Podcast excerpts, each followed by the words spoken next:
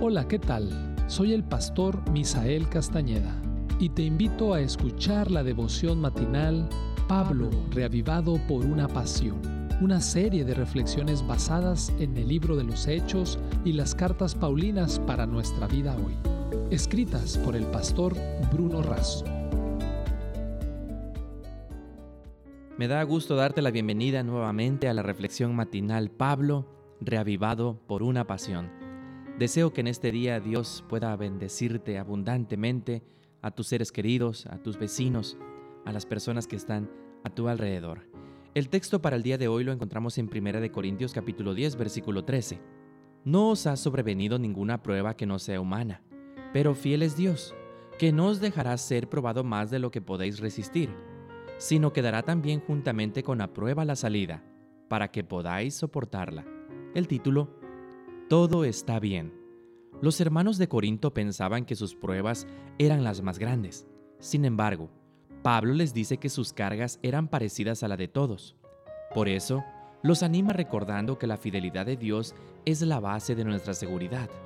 Es indispensable la confianza en la promesa y no entrar en la presunción de ir a terreno enemigo, desoyendo advertencias divinas. La promesa garantiza que Dios impedirá que el enemigo coloque una carga más allá de nuestras fuerzas.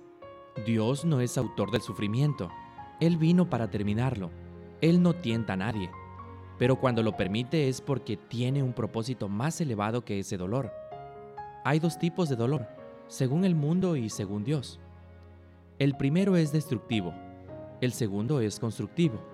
Es una prueba de fe que extrae lo mejor de nosotros es una salida provista por Dios, como asumió Jesús.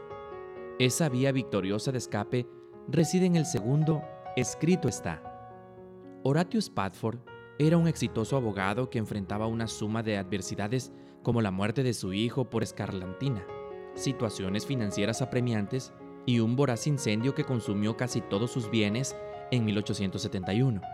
Invitado por su amigo el evangelista D.L. Modi, decidió viajar con su familia con el objetivo de descansar y visitar a sus amistades en Inglaterra.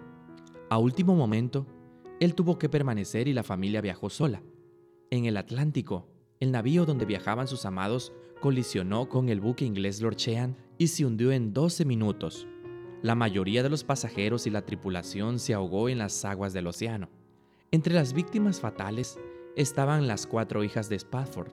Su esposa logró sobrevivir y llegar a Gales. Una vez allí, consiguió enviar este mensaje por telégrafo. Salva sola, estoy bien, tengo paz, gloria a Dios. Spafford tomó el primer barco y viajó a encontrarse con su esposa. En la zona donde el barco con sus hijas se había hundido, escribió un himno que es muy confortante para todos los atribulados en el mar de la aflicción. Un himno que ha fortalecido a miles a través de los tiempos. Todo está bien con mi alma, tengo paz. Querido lector, tanto la tentación como el dolor provienen del enemigo. El hombre culpa al Creador por la obra del corruptor. Dios puede permitirlo con un propósito de salvación. Dios te fortalece y te da una salida.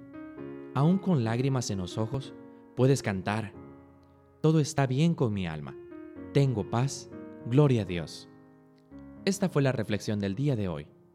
Que Dios te bendiga.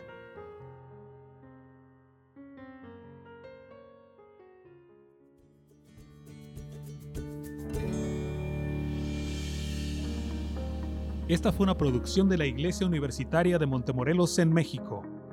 Te saluda el pastor Francisco Soto. Hasta la próxima.